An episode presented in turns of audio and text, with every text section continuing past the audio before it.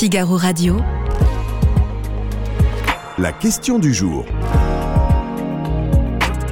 Thibaut Gauthier.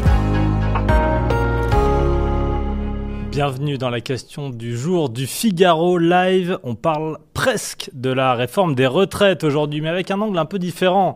Vous allez comprendre, oui ou non, Emmanuel Macron doit-il relancer la politique familiale? Tiens donc, politique familiale, terme qu'on entend souvent, mais on va essayer déjà de, de, bien le définir avant de tenter de répondre à cette question du jour. Bonjour, Laurent Toulmont. Bonjour. Démographe, directeur de recherche à l'INED. Merci d'être ici. Tiens, Laurent, ma question est, est peut-être bête, mais, mais, mais c'est quoi une politique familiale? Alors, parmi les politiques sociales, il y a des politiques qui peuvent être directement orientées vers la situation des familles. Mmh. Donc, en France, il y a toute une série de mesures spécifiquement orientées pour aider les personnes qui ont des enfants ou qui vivent en couple, soit des aides financières, soit des équipements spécifiquement dédiés aux enfants.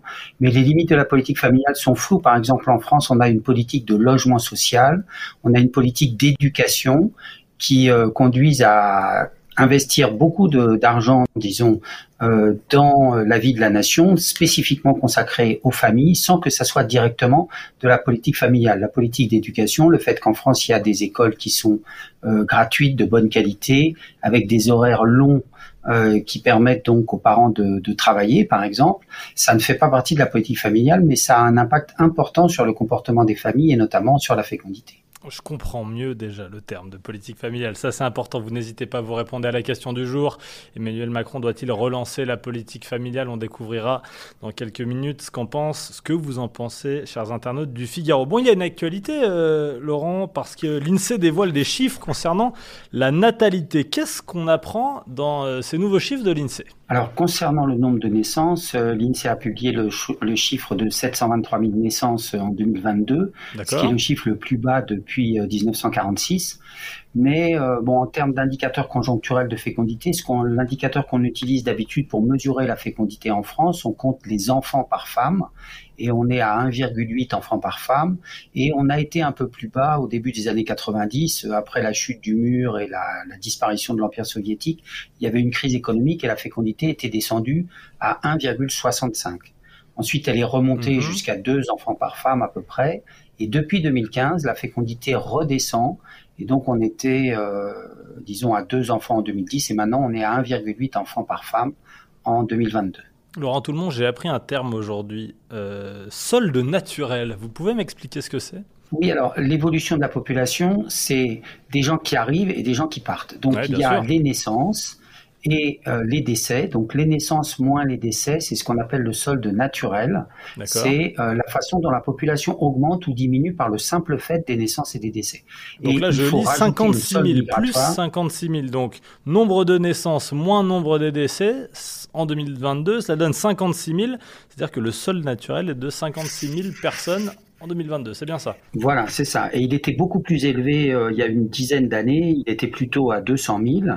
Et pendant la période du baby boom, quand les naissances étaient très importantes, il ouais. était plutôt euh, de l'ordre de 300 000, voire plus. Vous pouvez retrouver, euh, et vous venez de voir cet article, toutes les informations sur ces chiffres de, de l'INSEE euh, sur le site du Figaro.fr, évidemment. Beaucoup de morts ou peu de naissances cette année, Laurent Toulmont?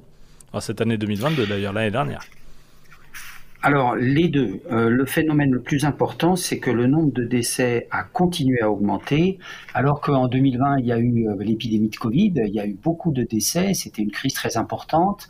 On espérait que, euh, avec l'apparition de variants un peu moins graves, avec le fait que on arrive à mieux gérer les cas graves de Covid dans les services d'urgence et de, de, réanimation des hôpitaux, il y allait y avoir moins de décès. Mais en 2022, il y a eu une épidémie de grippe importante, il y a eu des canicules, on continue à avoir des morts de la Covid. Et donc au total, on a presque autant de morts qu'en euh, 2020. Donc ça fait beaucoup de décès.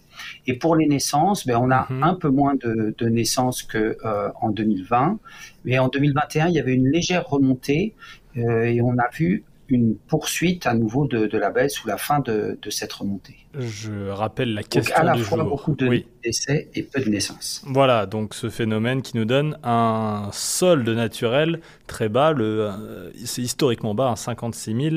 Voilà le chiffre. On se demande aujourd'hui si le président de la République Emmanuel Macron doit relancer la politique familiale. Je vous demanderai dans un instant d'y répondre, Laurent Tout le monde, oui ou non? Euh, mais si on se pose la question c'est qu'elle est à l'arrêt, cette euh, politique familiale en France, euh, Laurent? Alors non. Bon, d'abord, il faut dire que le, niveau de la fécondité en France est élevé. Enfin, il n'est pas si bas, disons. D'accord. Alors dites-moi, euh, comparons avec les autres. Ça donne quoi? Voilà. Eh ben, on est le pays d'Europe où la fécondité est la plus élevée. donc, il y a eu, après, avec la crise de 2008, il y a eu une baisse de la fécondité importante dans beaucoup de pays. Et en France, cette baisse, elle a été moins importante et plus tardive.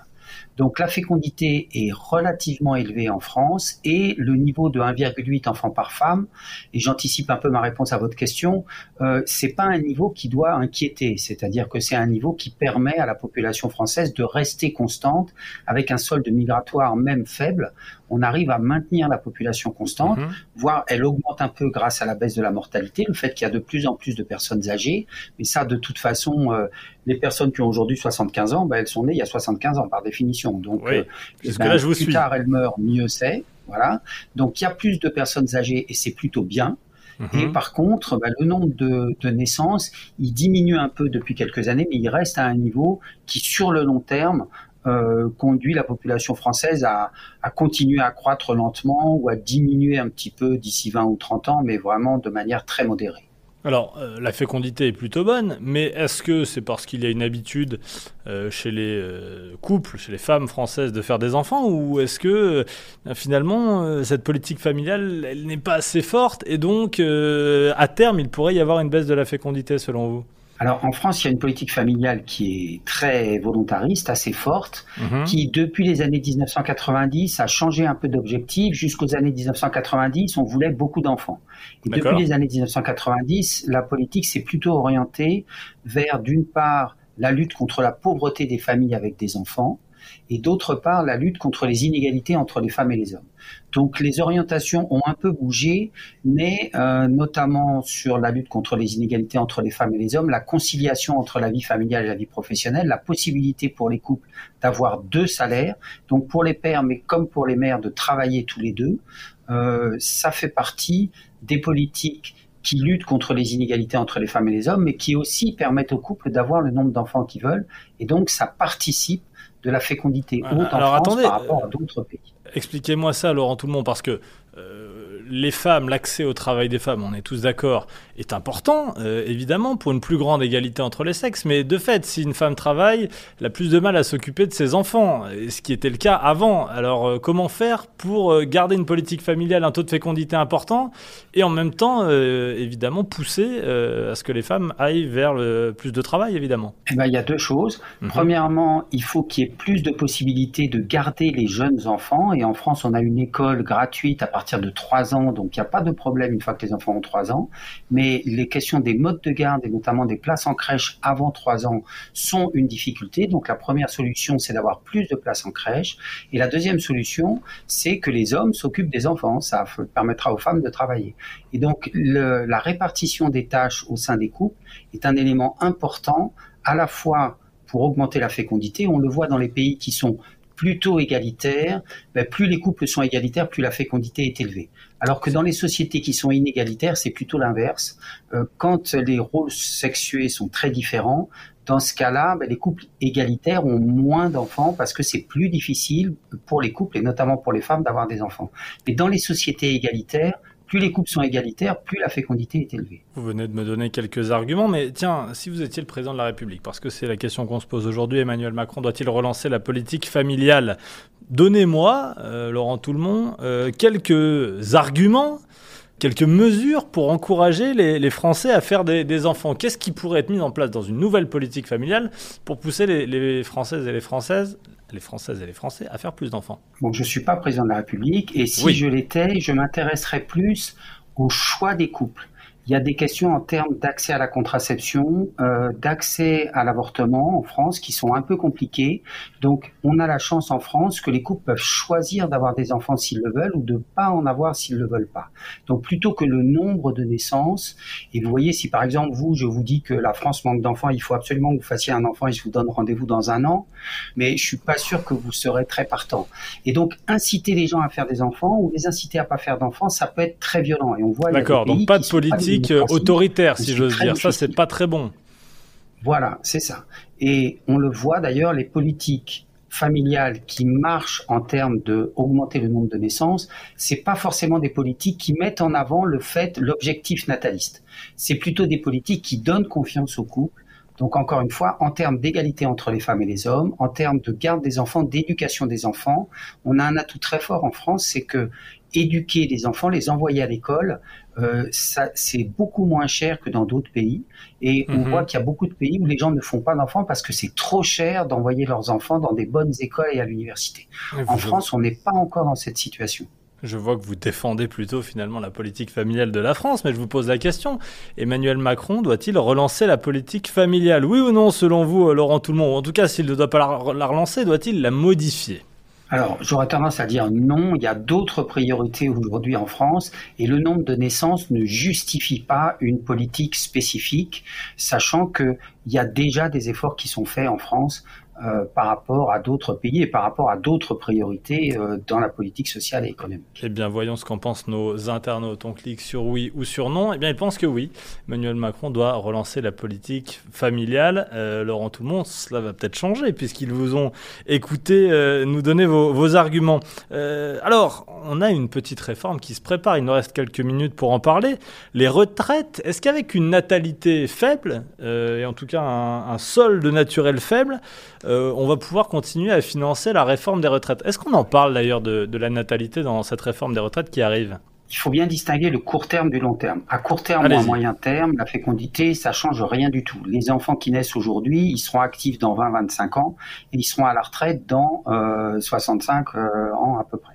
Donc aujourd'hui, on a une augmentation du nombre de personnes âgées grâce au fait qu'il y a 75 ans, il y a eu un baby boom. Donc le lien entre la, la natalité et euh, les systèmes de retraite, il est vraiment sur le très long terme. Et donc, à long terme, on a plutôt intérêt à avoir une population qui ne diminue pas, mhm. qui ne diminue pas trop pour qu'il y ait des actifs payer les retraites. Mais les actifs, ça peut être des gens qui travaillent plus jeunes, ça peut être des femmes qui travaillent plus, des gens qui sont pas au chômage, des gens qui continuent à travailler plus longtemps. Il y a beaucoup de façons de, de faire. Et en France, on n'est pas comme, par exemple, en Chine, ils ont une perspective du nombre de personnes entre 25 et 64 ans qui pourrait être divisée presque par deux à horizon de 50 ans. Donc ils ont un très gros problème, mhm. ils vont avoir un doublement du nombre de personnes âgées et presque une division par deux du nombre d'actifs ou d'actifs potentiels. Nous en France, on n'est pas du tout dans cette situation. Donc j'aurais tendance à dire aujourd'hui, le lien, il est très faible et on voit bien les problèmes du système des retraites, ils se posent à horizon de 5 ou 10 ans ou 20 ans et pas du tout à horizon de, de 50 ou 70 ans. La Chine compte 850 000 habitants de moins en 2022, chute démographique historique.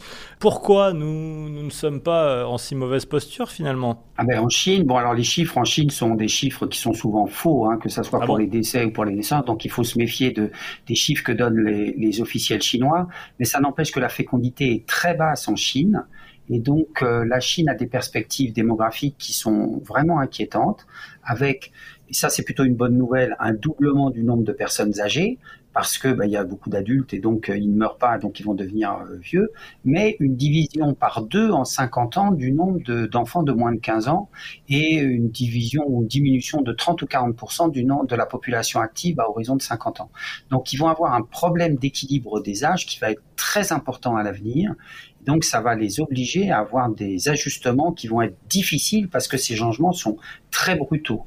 Alors qu'en France, si on a une fécondité un petit peu au-dessus ou un petit peu en dessous du niveau de remplacement, si on a un sol mhm. migratoire bas ou moyen, on va avoir une population qui va augmenter légèrement ou diminuer légèrement, mais on ne sera pas du tout dans une situation de déséquilibre qui pourraient poser euh, des difficultés. Ce sont vraiment, enfin, disons que la question du niveau des naissances aujourd'hui n'est pas du tout inquiétante, Hmm. notamment concernant l'équilibre des âges. Ouais, ça, ça fera l'objet d'une autre question du Figaro.fr. Xi Jinping doit-il relancer la politique familiale? Mais c'est pour une autre fois. Merci beaucoup, Laurent Tout-le-Monde, démographe, chercheur à l'INED.